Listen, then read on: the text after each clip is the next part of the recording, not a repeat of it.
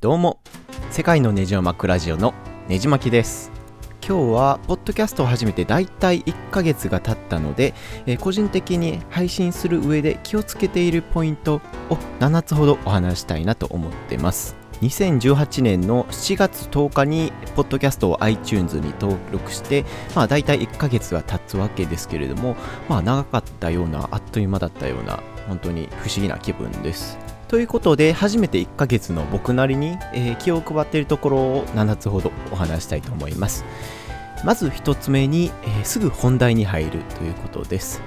おそらく僕のポッドキャストを聞いておられる方はお気づきかとは思うんですけれども、まあ、半ば強引に、えーメインのテーマに入っていることに気がつかれるかと思います。もちろんゆるい雑談もいいかなとは思うんですけれども、まあ、よっぽどのトークスキルがないと、ぐだってしまうかなと思って、僕はさっと本題に入るようにしてます。もちろん聞いていただく側としても、タイトルを見て、えー再生をしていただいたかと思うので、まあ、なるべくそのテーマに沿ったことから話そうかなと心がけています。ポッドキャストを始めてから、まあ、ラジオとかを聞く機会がさらに増えたんですけれども、自然にこう雑談からメインテーマに入っていく流れとかさすがやなと思って、まあ、まだまだやなと実感させられます。将来的にはまあ軽い小話をパッと入れて本題に移れるようにしたいなとは思っています。気をつけてる点2つ目としては音質はなるべく高音質で録音するということです。ポッドキャストって本当に音声だけで完結してしまうものなので、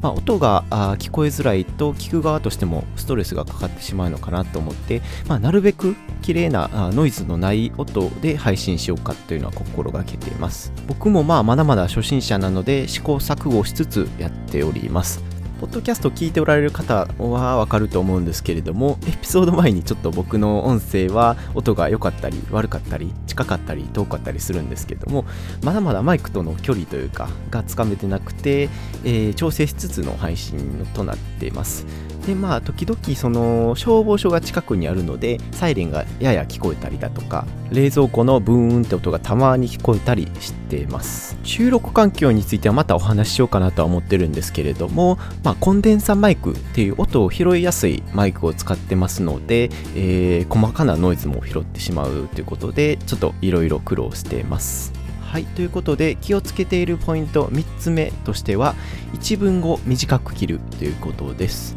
これも気を配ってると言いつつもなかなか実践はできてないんですけれどもやっぱりいろんな方のポッドキャストを聞いてると一文が短い方が明らかに聞きやすいです。ということでポッドキャストを始める前に常に一文は短くっていうう心がけてやろうとはするんですけども、えー会話帳ってなるとどうしてもグダグダと一文が長くなってしまうので、まあ、今後もこの点に気をつけて、えー配信をしていきたいなと思ってます。まあブログの文章にも同じことが言えるんですけれども、えー短く切って書くっていう技術は意外と難しくてですね長く書くよりも短くシンプルに伝える方が伝わりやすいしなおかつ文章力も上がる気がします。注意している点4つ目としては BGM を流すということです。まあ、僕のポッドキャストを聞いておられる方はずっとお気づきだとは思うんですけれどもバックグラウンドにミュージックがかかっております。まあ、ネットで拾ってきたフリー素材を収録した後ペタペタ貼って、えー鳴らしてるわけですけれどもやっぱり音があるとないとでは録音の空気感がガラッと変わるような気がします。まあトーク力のある方があ配信されるならそういうのは不要かとは思うんですけれどもまあ素人がやるにはこういったバックグラウンドミュージックがないとちょっと物寂しいような気がしますので僕はごまかしの意味も含めて、えー BGM を流しています。まあ、どんな音楽を流すかっていうのもちょっと難しかったりはするんですけれども、まあ、僕的には明るめの音楽をオープニングに入れて、えー中盤はそこそこミッドテンポの曲を流して、え終盤にはあブルースとかジャズとかのゆったりした曲で締めるっていう形に一応はしています。最近はようあの同じような曲ばっかりになってきてるので、まあ、新たに、えーネットでフリー素材を探して新しい音楽も付け加えていきたいなと思ってます。で将来的にはあ BGM だけじゃなくて効果音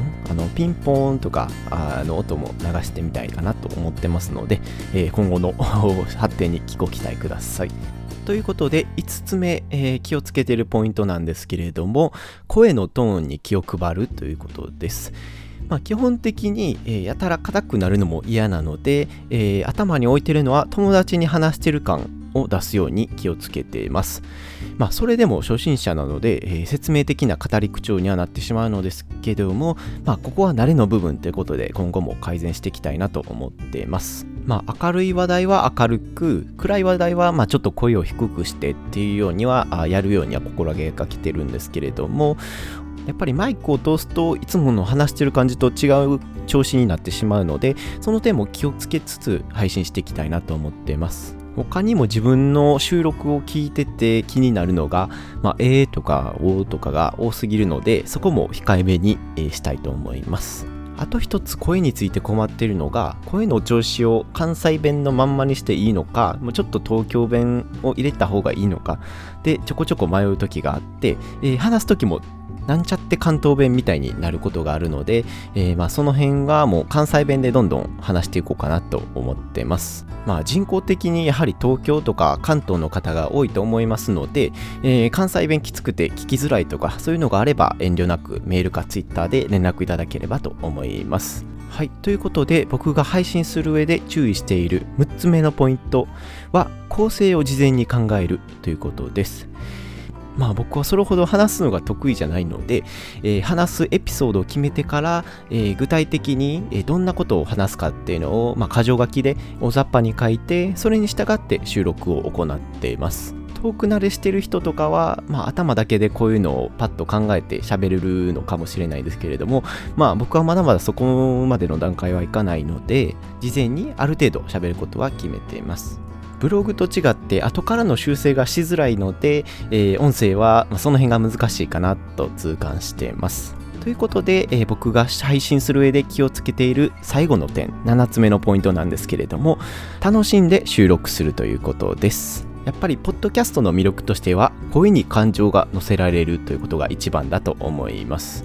なので収録する側としてもなるべく楽しんで、えー、収録してるんやなっていうのが伝わるように、えー、気持ちを込めて喋、ってますのでその点はぜひ汲み取っていただければなと思っています。結構自分で聞き返したりしててもこのここの時はちょっと暗いなとか明らかに感情が声に出てくるのでやっぱり自分としても楽しみながらあポッドキャストを行いたいなと思っています。ポッドキャスト始めて大体1ヶ月が経ったわけですけれども、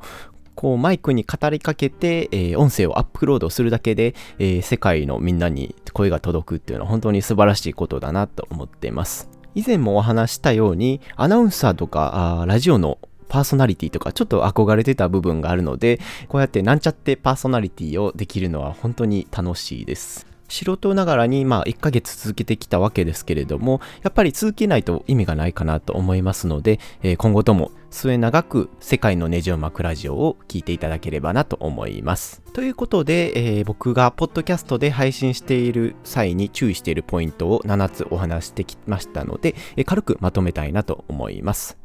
まず1つ目に、えー、すぐ本題に入るということ。2つ目に音質はなるべく高音質で録音するということ。3つ目に一文を短く切るということ。4つ目に BGM を流すということ。5つ目は声のトーンに気を配るということ。6つ目は構成を事前に考える。7つ目は楽しんで収録をするということ。以上7点をお伝えしました。ということで、ここまで話してだいたい8分50秒。そろそろ終わりにしたいなと思います。次のエピソードはお盆休みの振り返りを行いたいと思います。では次のエピソードでお会いしましょう。